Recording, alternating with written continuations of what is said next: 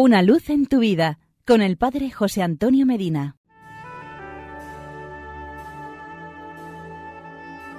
Queridos amigos y hermanos, en el Santo Padre Pío encontramos un auténtico apóstol de la misericordia. Él ejercitó el amor y la misericordia con todos. No hizo excepción alguna. Hasta él llegaron centenares y millares de fieles de todas las clases sociales, y él a todos acogió con la misma sonrisa, con la misma amabilidad, con la misma disponibilidad para escucharlos. Con todo, él tuvo como Jesús sus preferencias. Estos son los pobres, los enfermos y los pecadores. Los pobres.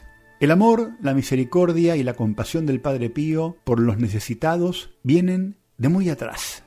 El 16 de mayo de 1914 abría así su corazón a su director espiritual. En el fondo de mi alma me parece que Dios ha derramado muchas gracias que se relacionan con la compasión de las miserias ajenas, sobre todo de los pobres necesitados. La profunda compasión que siente mi alma a la vista de un pobre provoca en el centro de la misma un deseo vehementísimo de socorrerlo, y si atendiese a mi voluntad, ésta me arrastraría a despojarme hasta de mis prendas de vestir para cubrirlo a él. Y si sé que una persona sufre lo mismo en su alma que en su cuerpo, ¿qué no haría ante el Señor para verla libre de sus males? Con tal de verla libre, abrazaría muy gustoso todos sus sufrimientos, ofreciendo el fruto de los mismos en su favor, si el Señor me lo permitiese. Los enfermos dijo a los médicos el 6 de mayo de 1956. Vosotros tenéis la misión de curar al enfermo, pero si al lecho del enfermo no lleváis amor, no creo que las medicinas sirvan de mucho. Yo he experimentado esto cuando estuve enfermo.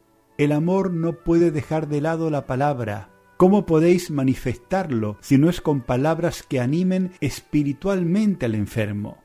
Llevad Dios a los enfermos. Esto servirá más que cualquier otro cuidado y que cualquier otra medicina. Los pecadores. El bienaventurado Padre fue el amigo de los pecadores durante más de 50 años, cada día en medio de ellos, siempre dispuesto a escucharlos, a absolverlos, a estimularlos hacia la auténtica conversión del corazón.